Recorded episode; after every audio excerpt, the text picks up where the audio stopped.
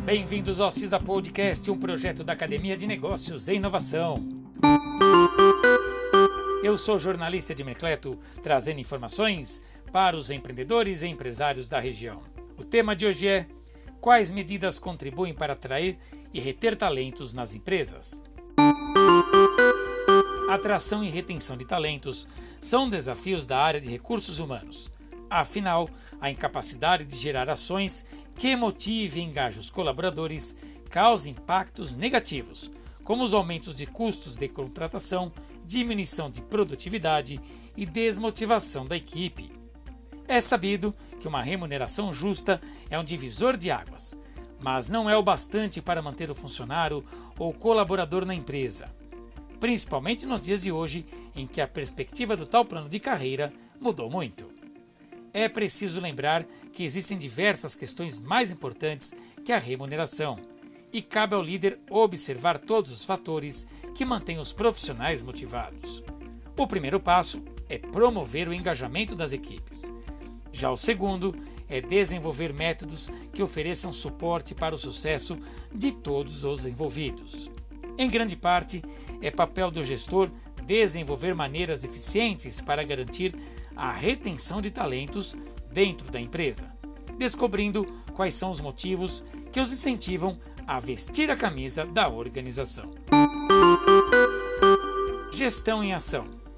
Algumas medidas que influenciam o engajamento dos profissionais são, por exemplo, conceder autonomia, mostrar aos colaboradores que eles são valorizados, criar um ambiente agradável, investir em qualidade dos profissionais, oferecer feedback, além de tornar possível o diálogo entre os subordinados e os chefes. Outra saída é criar um plano de cargos e salários, que pode fazer toda a diferença para o colaborador.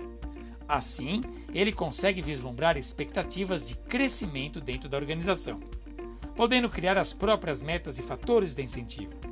Em outras palavras, trabalhar com perspectivas positivas faz toda a diferença para a motivação do funcionário. Marca empregadora. Entre as medidas essenciais que o gestor pode assumir está o Employer Branding, que é um conjunto de ações de uma organização que tem como objetivo trabalhar sua imagem como marca empregadora. É importante perguntar como a sua empresa é vista pelos seus colaboradores, afinal, eles são os verdadeiros divulgadores da marca. Isabela Mioto, sócia cofundadora da Arquitetura RH e colaboradora do IBEVAR, avalia que o Employer Brand hoje é muito importante para as organizações, pois elas precisam divulgar o conjunto das ações que possuem. Entretanto, a executiva aponta para críticas construtivas. Às vezes, segundo ela, organizações têm ações de divulgação muito fortes, mas que na prática não se sustentam. É importante divulgar os resultados que vêm da sua equipe de colaboradores para engajar a própria equipe. É uma ação interna. Quantas vezes, segundo Isabela, em fóruns de programas de lideranças de alto impacto, encontrou equipes dizendo que no final do dia o que importava era colocar o dinheiro no bolso do acionista. E isso efetivamente não engaja. Não basta divulgar só os resultados que a empresa teve. Hoje se fala muito sobre qual é o impacto das empresas em relação ao social, em relação ao meio ambiente. E nós precisamos divulgar esse trabalho. Esse impacto tem que ser, em termos de valor, percebido. E essa visão precisa começar pelos próprios colaboradores. Começa no público interno.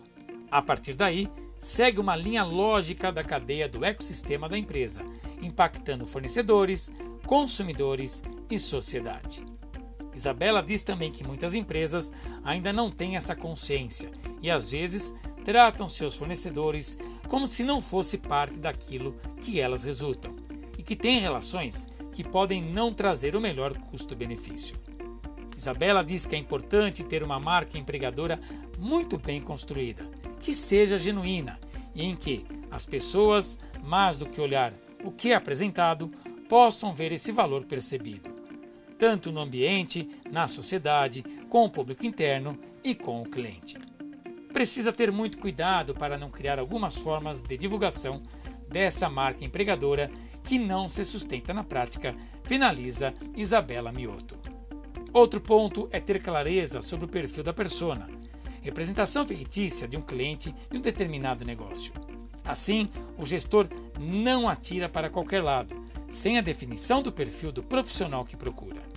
É também muito válido ter em mente os valores e cultura da empresa, além de oferecer programas de desenvolvimento e investir em benefícios além do óbvio.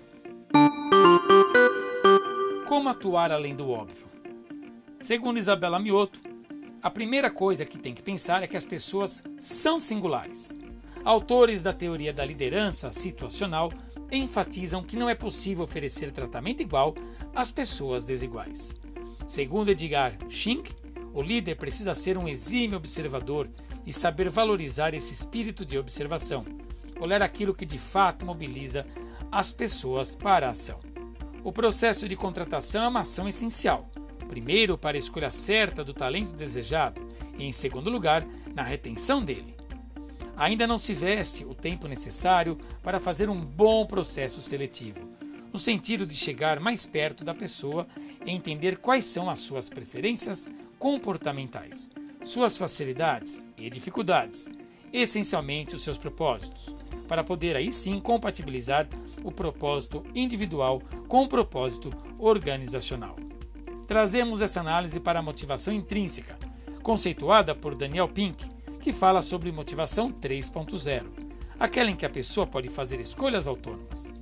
Mesmo no processo seletivo, o líder pode ajudar o liderado a compreender se aquela escolha vai ser melhor para a carreira dele, de acordo com seus principais motivadores, com aquilo que é o seu propósito, para que ele faça uma escolha com autonomia.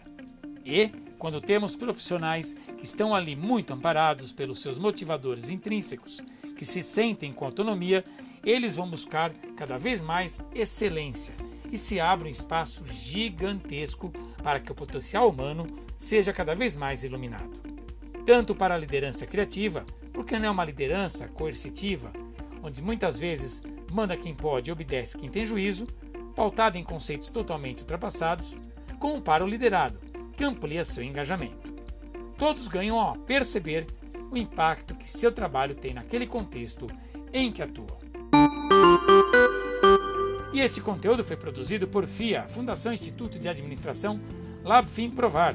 Bons negócios e até o próximo episódio.